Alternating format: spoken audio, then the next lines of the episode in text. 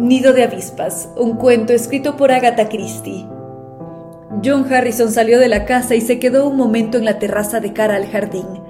Era un hombre alto, de rostro delgado y cadavérico. No obstante, su aspecto lúgubre se suavizaba al sonreír, mostrando entonces algo muy atractivo. Harrison amaba su jardín, cuya visión era inmejorable en aquel atardecer de agosto soleado y lánguido. Las rosas lucían toda su belleza y los guisantes dulces perfumaban el aire. Un familiar chirrido hizo que Harrison volviese la cabeza a un lado. El hombre se reflejó en su semblante, pues la pulcra figura que avanzaba por el sendero era la que menos esperaba. ¡Qué alegría! exclamó Harrison. Si es eh, Monsieur Poirot. En efecto, allí estaba Hércules Poirot, el sagaz detective. Yo en persona, en cierta ocasión me dijo, si alguna vez se pierde en aquella parte del mundo, venga a verme. Entonces acepté su invitación. ¿Lo recuerda? Por supuesto. Me siento encantado, aseguró Harrison sinceramente. Venga, siéntese y beba algo. Su mano hospitalaria le señaló una mesa en el pórtico donde había diversas botellas. Gracias, repuso Poirot, dejándose caer en un sillón de mimbre. Por casualidad, ¿no tiene jarabe? No, no, ya veo que no. Bien, sírvame un poco de soda. Por favor, eh, no, whisky no. Su voz se hizo plañidera mientras le servían. Caspita, mis bigotes están lacios. Debe de ser el calor. ¿Qué lo trae a este tranquilo lugar? preguntó Harrison mientras se acomodaba en otro sillón. ¿Es acaso un viaje de placer? No, mon ami. Negocios. Ah, negocios. En este apartado rincón. Poirot asintió gravemente. Sí, amigo mío. No todos los delitos tienen por marco las grandes aglomeraciones urbanas. Harrison se rió. Imagino que fui algo simple. ¿Qué clase de delito investiga usted por aquí? Bueno, si es que puedo preguntar. Claro que sí. No solo me gusta, sino que también le agradezco sus preguntas. Los ojos de Harrison reflejaban curiosidad. La actitud de su visitante denotaba que le traía allí un asunto de importancia. Dice que se trata de un delito, un delito grave. Definitivamente, uno de los más graves delitos. ¿Acaso un... un... asesinato? completó Poirot. Tanto énfasis puso en la palabra que Harrison se sintió sobrecogido, y por si esto fuera poco, las pupilas del detective permanecían tan fijamente clavadas en él que el aturdimiento lo invadió. Al fin pudo articular. No sé qué haya ocurrido. Aquí, ningún asesinato. No, dijo Poirot. No es posible que lo sepa. Pero dígame, ¿quién es? De momento, nadie. ¿Qué? Ya le he dicho que no es posible que lo sepa. Investigo un crimen aún no ejecutado. Veamos, eso suena a una tontería. En absoluto. Investigar un asesinato antes de consumarse es mucho mejor que después. Incluso con un poco de imaginación podría evitarse. Harrison lo miró incrédulo. ¿Habla usted en serio, Monsieur Poirot? Sí, hablo en serio. ¿Cree de verdad que va a cometerse un crimen? Esto es absurdo. Hércules Poirot, sin hacer caso de la observación, dijo, a menos que usted y yo podamos evitarlo. Sí, mon ami. Usted y yo. Exacto, usted y yo. Necesitaré de su cooperación. ¿Es esa la razón de su visita? Los ojos de Poirot le transmitieron inquietud. Vine, monsieur Harrison, porque me agrada usted. Y con voz más despreocupada añadió. Veo que hay un nido de avispas en su jardín. ¿Por qué no lo destruye?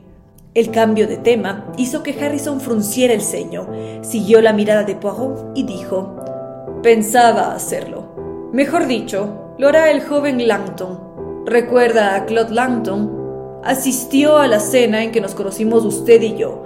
Viene esta noche expresamente a destruir el nido. Ah, exclamó Poirot. ¿Y cómo piensa hacerlo? con petróleo rociado con un inyector de jardín. Traerá el suyo, que es más adecuado que el mío. Hay otro sistema, ¿no? preguntó Poirot. Por ejemplo, cianuro de potasio. Harrison alzó la vista sorprendido. Oiga, es peligroso. Se corre el riesgo de su fijación en las plantas. Poirot asintió. Sí, es un veneno mortal. Guardó silencio un minuto y repitió, un veneno, un veneno mortal. útil, útil para desembarazarse de la suegra, ¿verdad? Se rió Harrison. Hércules Poirot permaneció serio. ¿Está completamente seguro, Monsieur Harrison, de que Langton destruirá el avispero con petróleo? Segurísimo. ¿Por qué? Simple curiosidad. Estuve en la farmacia de Baxter esta tarde y mi compra exigió que firmase en el libro de venenos. La última venta era cianuro de potasio adquirido por Claude Langton. Harrison enarcó las cejas. Qué raro. Langton se opuso el otro día a que empleásemos esa sustancia. Según su parecer, no debía venderse para este fin. Poirot miró por encima de las rosas. Su voz fue muy queda al preguntar. ¿Le gusta Langton? La pregunta cogió por sorpresa a Harrison, que acusó su efecto. ¿Qué quiere que le diga? Pues sí, me gusta. ¿Por qué no ha de gustarme? Mera divagación, repuso Poirot. ¿Y usted es de su gusto? Ante el silencio de su anfitrión, repitió la pregunta.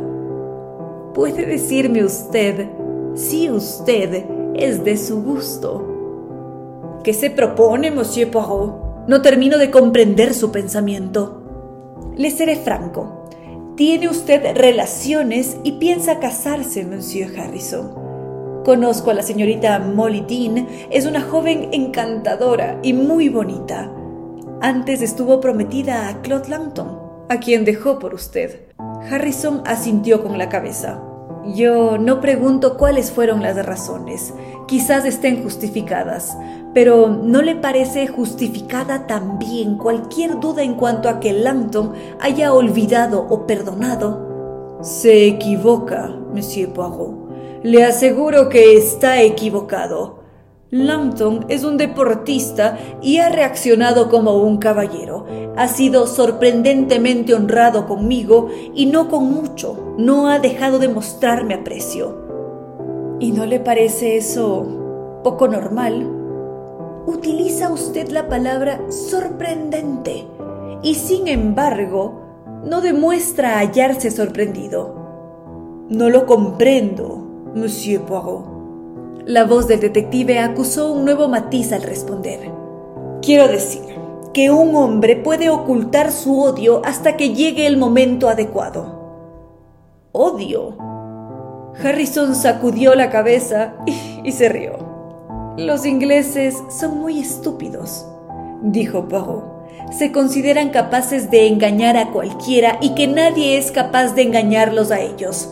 El deportista, el caballero, es un Quijote del que nadie piensa mal.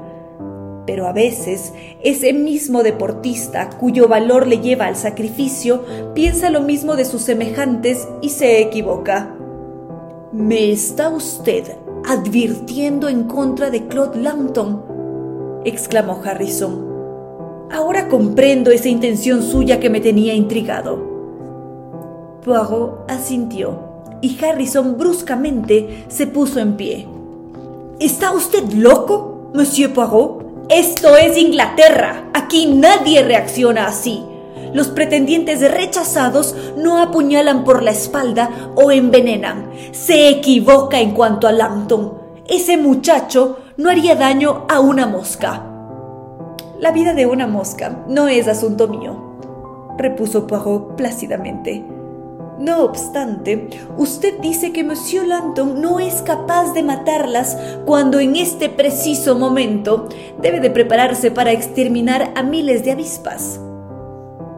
Harrison no replicó, y el detective, puesto en pie a su vez, colocó una mano sobre el hombro de su amigo y lo zarandeó como si quisiera despertarlo de un mal sueño. Espabilese, amigo, espabilese. Mire aquel hueco en el tronco del árbol. Las avispas se regresan confiadas a su nido después de haber volado todo el día en busca de su alimento.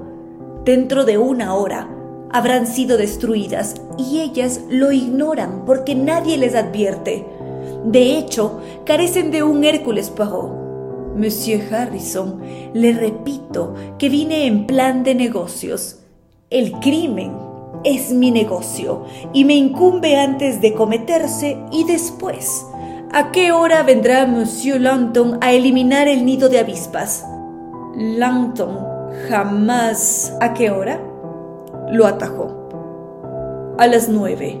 Pero le repito que está equivocado. Langton jamás. ¡Ay! Estos ingleses. Volvió a interrumpirlo Poirot. Recogió su sombrero y su bastón y se encaminó al sendero deteniéndose para decir por encima del hombro. No me quedo para no discutir con usted, solo me enfurecería, pero entérese bien. Regresaré a las nueve. Harrison abrió la boca y Poirot gritó antes de que dijese una sola palabra. Sé lo que va a decirme. Langton jamás, etcétera, etcétera. Me aburre su Langton jamás. No lo olvide. Regresaré a las nueve. Estoy seguro de que me divertirá ver cómo destruye el nido de avispas, otro de los deportes ingleses. No esperó la reacción de Harrison y se fue presuroso por el sendero hasta la verja. Ya en el exterior, caminó pausadamente y su rostro se volvió grave y preocupado. Sacó el reloj del bolsillo y lo consultó. Las manecillas marcaban las ocho y diez. Unos tres cuartos de hora, sí, sí, unos tres cuartos de hora, murmuró. Quizá hubiera sido mejor aguardar en la casa. Sus pasos se hicieron más lentos, como si una fuerza irresistible lo invitase a regresar.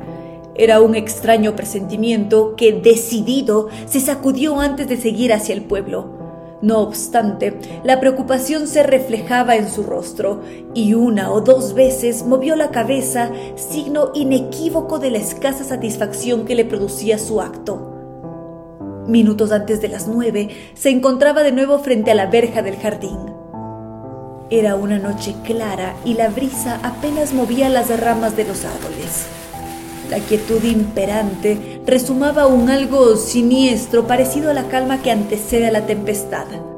Repentinamente alarmado, Poirot apresuró el paso, como si un sexto sentido lo pusiese sobre aviso. De pronto se abrió la puerta de la verja y Claude Langton, presuroso, salió a la carretera. Su sobresalto fue grande al ver a Poirot. Buenas noches. Buenas noches, Monsieur Langton. ¿Ha terminado usted? El joven lo miró inquisitivo.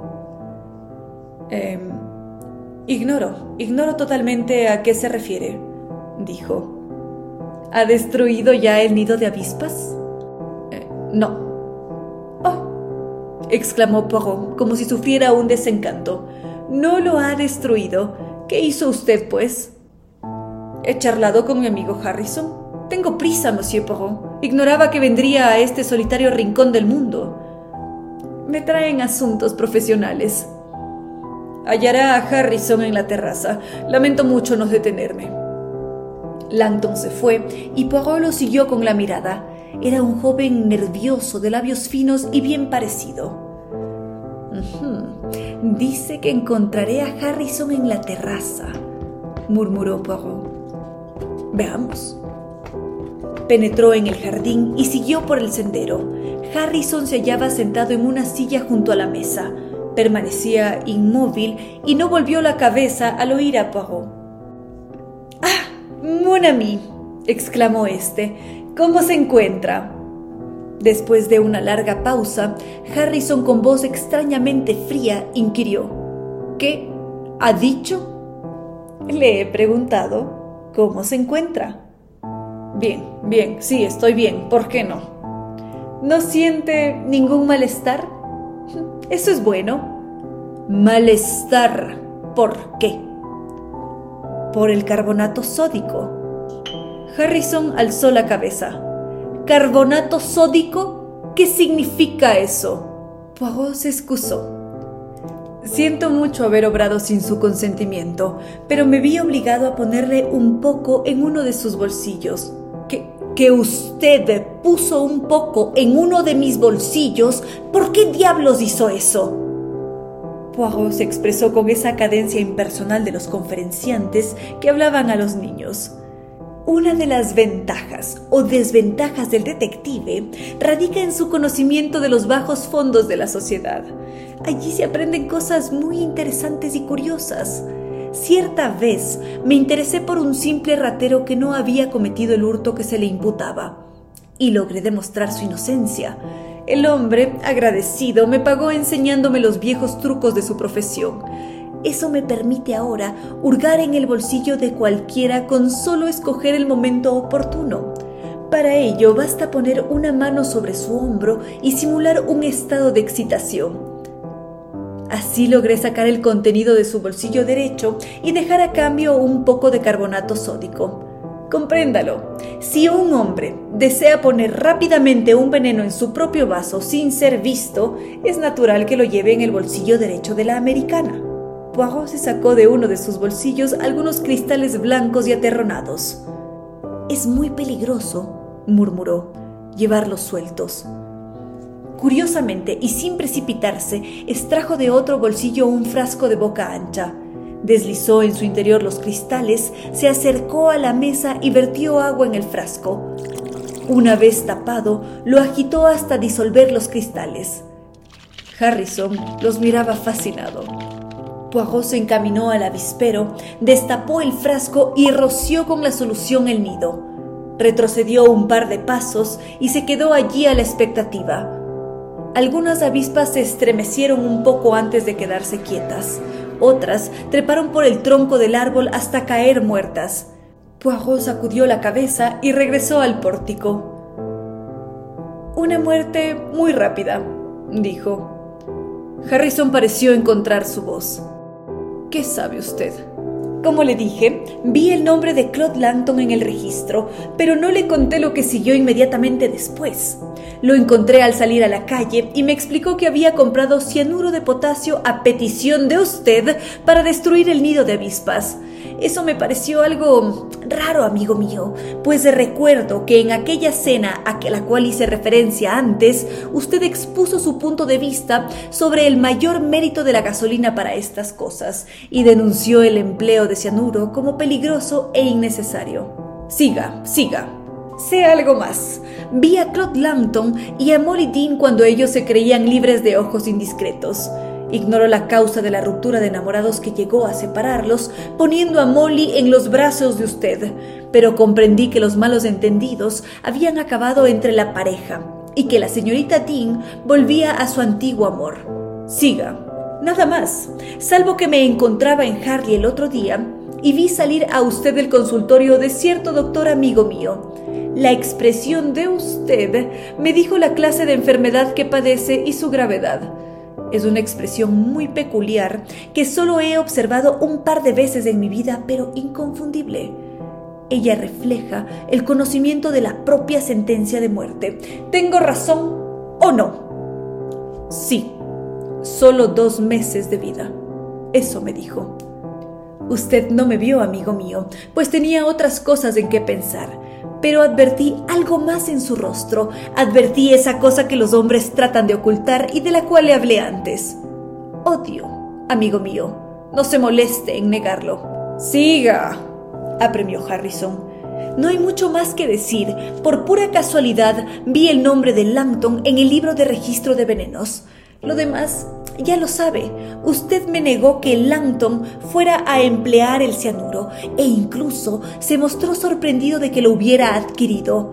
Mi visita no le fue particularmente grata al principio, si bien muy pronto la halló conveniente y alentó mis sospechas. Langton me dijo que vendría a las ocho y media.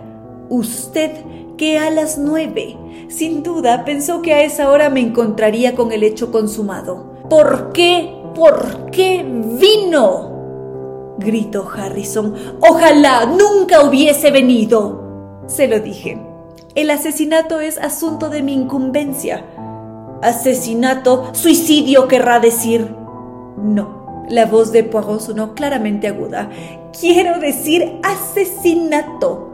Su muerte sería rápida y fácil, pero la que planeaba para Langton era la peor muerte que un hombre puede sufrir.